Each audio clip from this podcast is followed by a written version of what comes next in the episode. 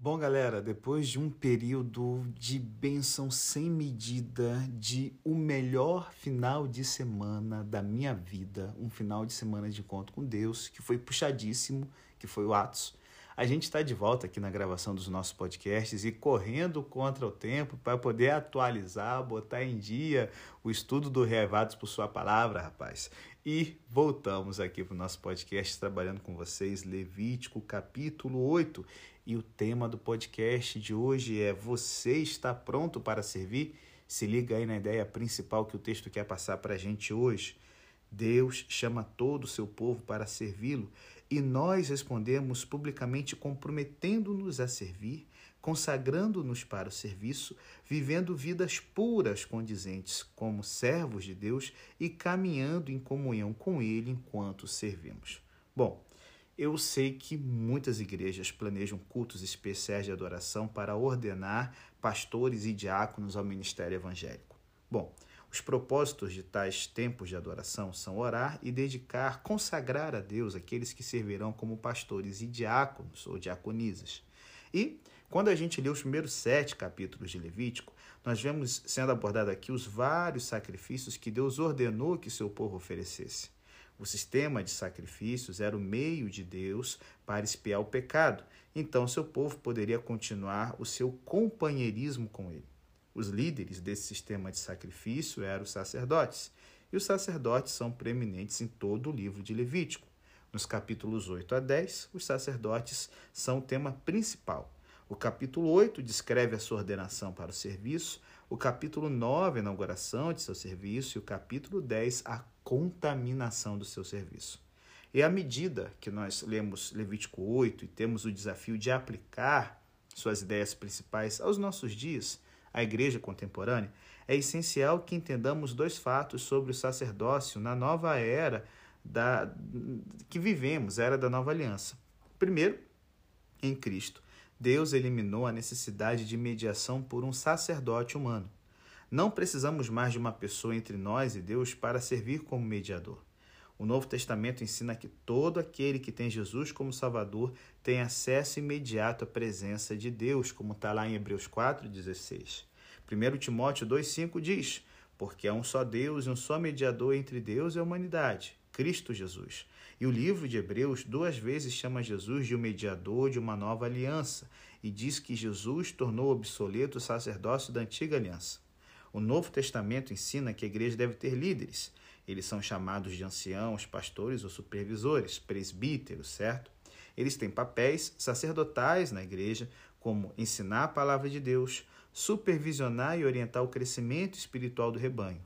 No entanto, eles não têm um papel mediador. Temos apenas um mediador, Jesus. E isso por si só é o motivo suficiente para a gente recusar o catolicismo com a sua noção de intercessão dos santos e o sacerdote como sendo alguém que faz a ponte entre o povo e Deus. Beleza? Vamos lá. Em segundo lugar, o Novo Testamento ensina que todos os seguidores de Jesus são sacerdotes, na medida que todos nós temos acesso direto a Deus. Todos falamos com as pessoas sobre Deus e todos falamos com Deus sobre as pessoas. Essas são funções sacerdotais, galera. Hebreus 13, 15 refere-se aos seguidores de Jesus oferecendo sacrifícios de louvor. Apocalipse 1, 5 a 6 diz que Jesus nos libertou dos nossos pecados pelo seu sangue e nos fez um reino, um reino de sacerdotes para o seu Deus e Pai. O apóstolo Pedro estava se dirigindo aos seguidores de Jesus quando escreveu: Vocês são uma raça eleita, um sacerdócio real, uma nação santa, um povo para a sua possessão, para que vocês possam proclamar os louvores daquele que o chamou das trevas para a sua maravilhosa luz. Gente, a palavra de Deus diz que os seguidores de Jesus são sacerdotes e nós fazemos a obra de sacerdotes. Vivemos vidas santas e proclamamos os louvores de Deus. Todos os que conhecem Cristo são chamados para servir. E como sacerdotes, representamos Deus diante do mundo através do nosso testemunho e ministério e representamos as pessoas a Deus em oração. Ei, será que você está pronto para servir? O que podemos fazer para estarmos prontos? É o que vamos ver logo depois da vinheta, aonde nós vamos começar a desenvolver os conceitos chaves de Levítico capítulo 8.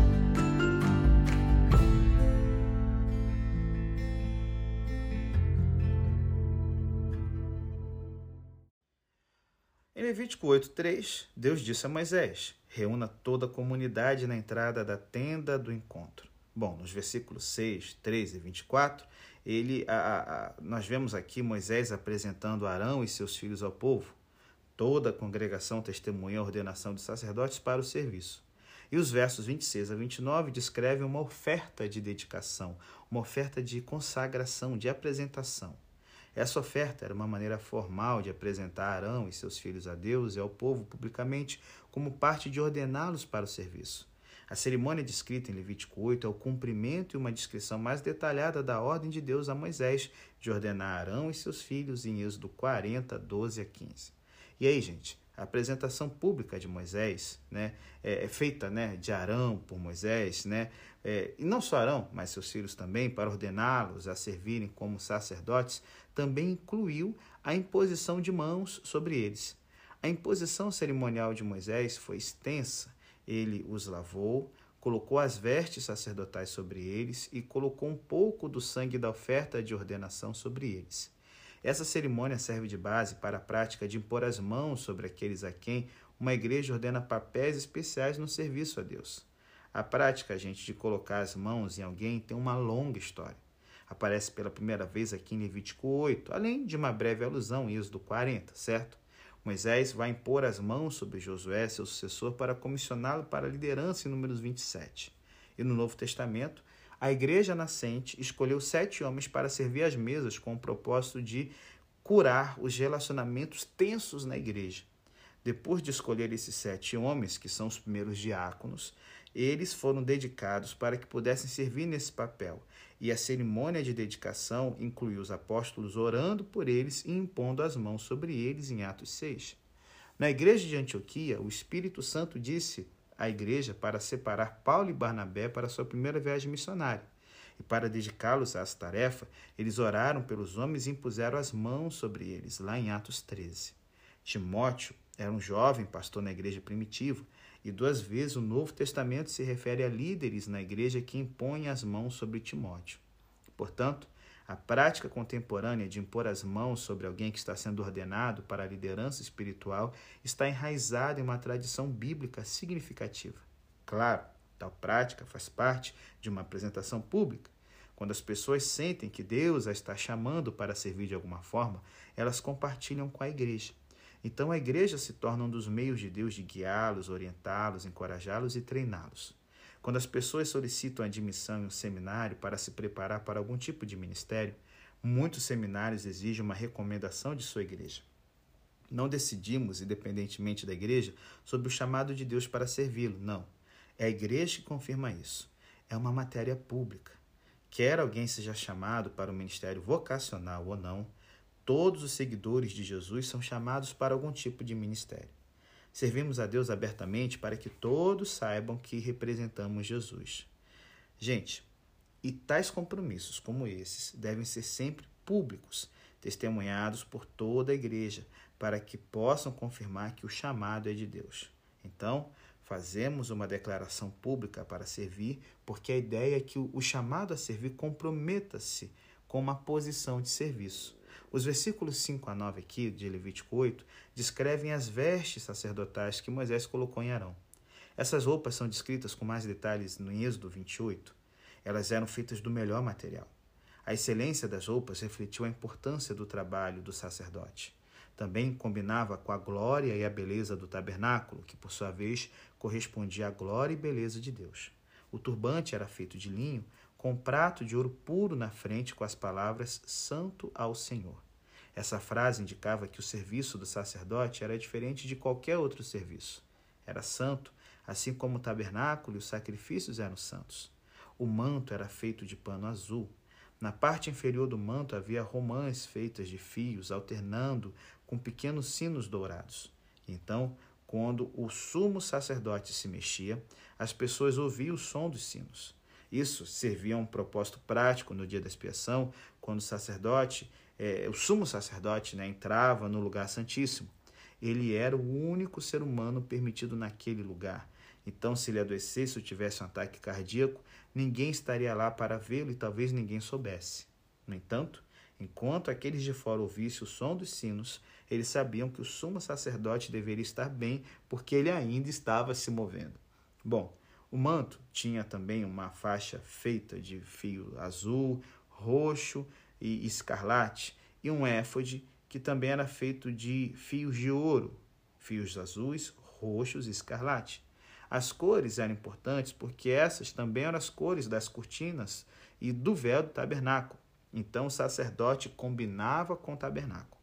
As cores mostraram que o sacerdote e o tabernáculo andavam juntos. Como dizemos, suas cores combinavam, né? O sacerdote pertencia ao serviço do tabernáculo. O éfode era um longo pano semelhante a um colete que pairava sobre o manto azul até as coxas e na área do peito havia um peitoral feito de fios das mesmas cores. E ali, doze pedras preciosas estavam na, na peça de metal sobre o peito, representando as doze tribos de Israel. E isso simbolizava que o sacerdote servia em nome de todas as tribos, todo o povo de Israel. E o sacerdote, ele tinha roupas especiais porque tinha um papel especial a desempenhar. Ele tinha um, um, um conjunto único de roupas, pela mesma razão que os médicos usam casacos brancos e os soldados usam uniformes. Suas roupas transmitiam uma mensagem sobre os seus papéis. Quando vemos o uniforme militar, sabemos que a pessoa que usa tem uma maneira especial de servir. Também vemos listras, alfinetes, medalhas e fitas no uniforme, e sabemos que eles carregam uma mensagem sobre o serviço daquele que usa o uniforme. Eles são simbólicos, assim como as várias partes do manto do sumo sacerdote eram simbólicas. As partes do manto indicam que Arão teve um papel distinto.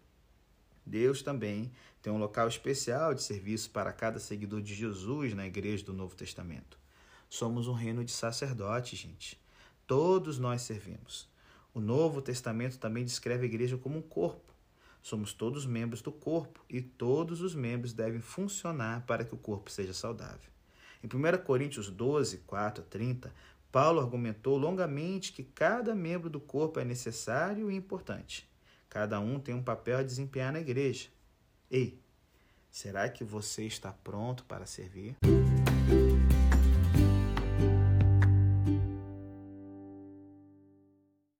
Se você quer estar pronto para servir, você então tem que entender que você tem que ser consagrado para servir. É o que vemos aqui nos versos 10 ao 13, onde é descrito como Moisés ungiu Arão e todas as partes do tabernáculo com óleo. Bom, ungir alguém com óleo era uma prática comum no antigo Oriente Médio. As pessoas viajavam com frequência a pé e às vezes elas andavam o dia todo. Não havia hotéis, então elas, né, se, se elas se deparassem né, com uma tenda ou acampamento perto do final do dia, elas procurariam abrigo das pessoas que estavam no acampamento. Se as pessoas no acampamento quisessem fazer com que os convidados se sentissem bem-vindos, eles os ungiriam com óleo. O óleo ele estava frio e cheirava bem. No Salmo 23, o salmista escreveu que Deus o acolheu em sua presença e cuidou dele, e ele disse ao Senhor: Unges a minha cabeça com óleo. Quando Deus ordenou a Moisés que ungisse o tabernáculo, ele estava simbolizando aqui que ele iria derramar sua bênção naquele lugar. Quando ele ordenou a Moisés que ungisse Arão, ele estava simbolizando aqui que ia derramar sua bênção sobre Arão. A unção com óleo passou a simbolizar não apenas a bênção de Deus, mas também a, a, a auto-outorga de poder e posição espiritual de Deus para os sacerdotes. Os reis eram ungidos, e os profetas do Antigo Testamento pregaram sobre a vinda do Salvador como Mexia, o Messias, que significa o ungido. A palavra grega para ungido é Christos, ou Cristo. Quando Jesus citou a profecia messiânica de Isaías 61, verso 1, ele disse que se referia a ele. E ele falou: O Espírito do Senhor está sobre mim, porque ele me ungiu para pregar boas novas aos pobres. Segundo Coríntios 1, 21 e 22 diz que Deus nos ungiu e nos deu Espírito. E 1 João 2, 20 diz aos cristãos, vocês têm uma unção do Espírito Santo. A unção, gente, é um símbolo que se refere a Deus nos abençoando com posição e poder. Hoje em dia, Vários escritores produzem livros com a mensagem de que, para ter sucesso na vida, devemos pensar positivamente, aprender certas técnicas de relacionamento e liderança ou descobrir o potencial oculto dentro de nós. Muitos desses livros têm algumas boas ideias, mas eles não prescrevem a única coisa que precisamos mais do que qualquer outra coisa se quisermos viver com sucesso e servir a Deus de forma eficaz. Precisamos da unção de Deus, sua bênção e poder. Essa é a sua consagração para servi-lo. Ei, será que você está pronto para servir? E aí nós temos aqui uma outra lição. Se queremos estar prontos para servir, temos que buscar a purificação para o serviço. Para que os sacerdotes da antiga aliança estivessem prontos para servir a Deus, eles tinham que ser purificados do pecado. A lavagem mencionada em Levítico 8,6 era simbólica, ela simbolizava a limpeza. Os versículos 14 e 17 descrevem o sacrifício de um novilho como uma oferta pelo pecado, e os versículos 18 a 21 descrevem o sacrifício de um carneiro como uma segunda oferta. Os sacerdotes do Antigo Testamento pecavam, e se eles estivessem na presença de Deus e prontos para servir a Deus, seus pecados teriam de ser perdoados e purificados. Essa, gente, é uma diferença fundamental entre o sumo sacerdote do Velho Testamento e Jesus, o eterno sumo sacerdote. Jesus é a única pessoa que já viveu na terra sem pecar. Hebreus 7, 26 e 27 diz que Jesus é nosso sumo sacerdote, e isso se refere a Jesus como santo, inocente, imaculado, separado dos pecadores e exaltado acima dos céus. Ele não precisa oferecer sacrifícios todos os dias, como fazem os sumos sacerdotes, primeiro por seus próprios pecados, porque Jesus não precisa oferecer sacrifícios por seus próprios pecados, porque ele nunca pecou. Hebreus 4,15 chama Jesus de nosso sumo sacerdote e diz que ele foi tentado em todos os sentidos como nós somos, mas sem pecado. Jesus estava sempre limpo, moral e espiritualmente, então ele estava pronto para servir a Deus. Ao contrário de Jesus, nós, como sacerdotes da antiga aliança, pecamos. E para estarmos prontos para servir a Deus, devemos confessar nossos pecados e permitir que Deus nos perdoe e nos purifique. Por quê? Deus exige que sejamos limpos para servi-lo. Agora, em uma casa grande, não apenas tigelas de ouro e prata, mas também as de madeira e argila, algumas para uso honroso, outras para uso desonroso. Então, se alguém se purificar de algo desonroso, ele será um instrumento especial, separado, útil para o mestre, preparado para toda boa obra. Deus quer vasos limpos para levar sua água viva para as pessoas sedentas. Somos úteis para Ele quando somos puros. Louvado seja o nome dele, porque Ele está sempre pronto para nos tornar puros pelo seu perdão e purificação. 1 João 9 diz: Se confessarmos os nossos pecados, Ele é fiel e justo para nos perdoar os pecados e nos purificar de toda injustiça. O que Deus exige, Deus fornece. Deus ilustrou sua exigência quando ordenou que seus sacerdotes oferecessem sacrifícios por seus pecados antes de começarem a servi-lo. Devemos buscar purificação para o serviço, gente. Ei, novamente eu pergunto: será que você está pronto para servir? Então, se você está, se liga, devemos demonstrar dedicação para servir. Levítico 8, 22 a 29 descreve a oferta da ordenação. Essa foi uma oferta especial para dedicar o sacerdote ao serviço. O verso 23 diz que Moisés colocou um pouco do sangue do sacrifício nas extremidades de Arão, seu ouvido, polegar e dedo do pé. Isso representou o fato de que todo o corpo de Arão estava sendo dedicado a servir a Deus. Como diríamos, ele foi dedicado a Deus da cabeça aos pés, certo? E aí é, é, é, é, é uma mensagem que nos transmite que a nossa vida deve ser consagrada totalmente a Deus. E eu queria te falar, devemos orar da seguinte forma: Senhor, pegue minha vida e consagre ela somente a Ti. Tome meus momentos e meus dias, deixe-os fluir em louvor incessante. Tome as minhas mãos e que elas se movam no impulso do teu amor. Pegue os meus pés e que eles sejam rápidos e lindos para ti. Pegue minha voz e deixe-me cantar sempre apenas para o teu louvor. Pegue os meus lábios e que eles se encham de mensagens tuas tome minha prata e meu ouro, e, e que eu não possa reter nada somente para mim. Pegue meu intelecto e use todo o poder que escolher. Sabe, gente, dedicamos cada parte de nós mesmos a Deus. E isso é o que Moisés simbolizou tocando o ouvido, o polegar e o dedo do pé. Dedicação completa a Deus durante a ordenação. A palavra hebraica aqui traduzida como ordenação significa literalmente encher a mão.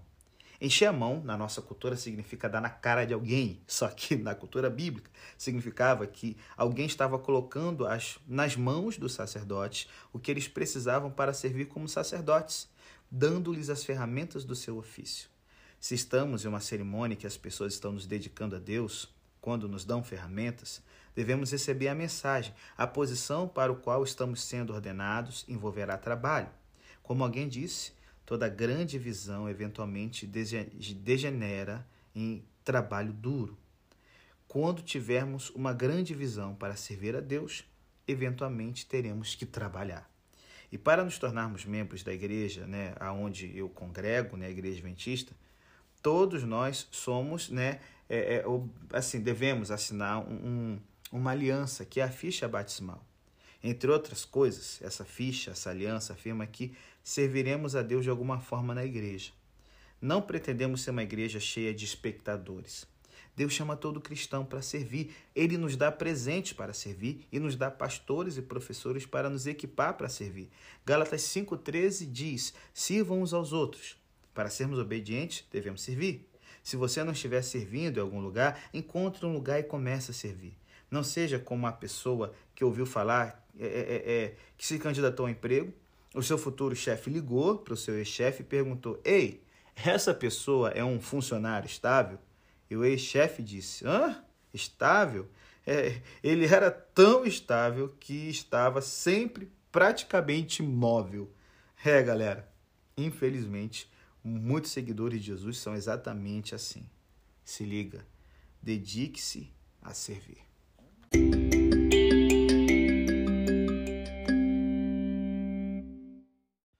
Bom, eu fecho aqui o podcast com o desafio de desfrutarmos da comunhão com Deus no serviço. O versículo 31 descreve uma refeição de ordenação que os sacerdotes comeram na entrada da tenda do encontro. Eles estavam nos recintos do tabernáculo e esse espaço representava a presença de Deus. Portanto, agora que eles estão fazendo uma refeição, eles estavam comendo na presença de Deus. Comer com alguém, gente, simboliza comunhão, amizade. Assim, a refeição na área do tabernáculo representava sua comunhão com Deus. Eles estavam em paz com Deus. Será que você está? Você tem um relacionamento com Deus através de Jesus? Você está em estreita comunhão com Ele? Você está servindo a Ele como Ele ordena? Nós somos um sacerdócio real e os sacerdotes servem. Havia uma jovem chamada Beverly que ela não era cristã até chegar à fase adulta, a fase jovem adulta. Depois que ela se casou e, sabe, o casamento dos sonhos e estava super feliz, houve um dia que o marido de Beverly resolveu deixá-la e tudo então começou a virar de cabeça para baixo na vida dela. E quando parecia que tudo estava desmoronando, Beverly encontrou em May, que era sua chefe, algo especial. Com o passar do tempo, Beverly percebeu que aquela coisa especial era porque ela era cristã. Quando você trabalha com alguém dia após dia, você desenvolve um relacionamento e o de Beverly e May se tornaram próximos como de uma mãe e filha. Toda segunda-feira ela se perguntava o que a outra tinha feito naquele fim de semana. E a resposta de May sempre foi sobre algo que ela havia feito na igreja. E a fome de ouvir sobre Deus em Beverly começou a crescer. E, e uma semente foi plantada no coração de Beverly. Ela sabia que algo estava faltando na sua vida e ela começou a pensar que talvez fosse Deus. E afinal de contas, ela olhava para a vida de May e via que havia algo especial, algo que ela gostaria de ter. Nos próximos meses, Beverly e seu filho começaram a frequentar a igreja junto com May ela ainda estava se segurando, meio resistente, decidida a não se entregar totalmente a Deus, queria experimentar primeiro.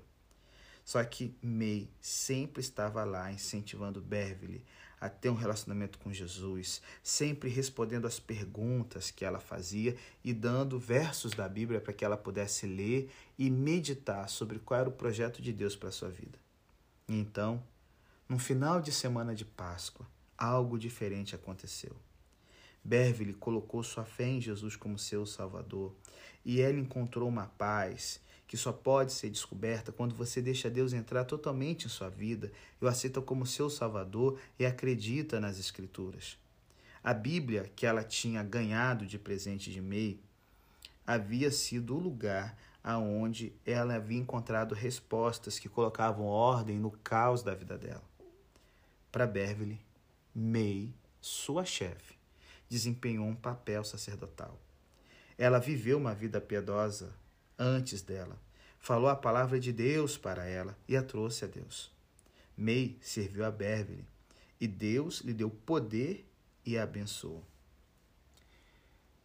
Novamente, eu te pergunto e pergunto pela última vez. Você está pronto para servir? Você está pronta para ser uma sacerdotisa de Deus?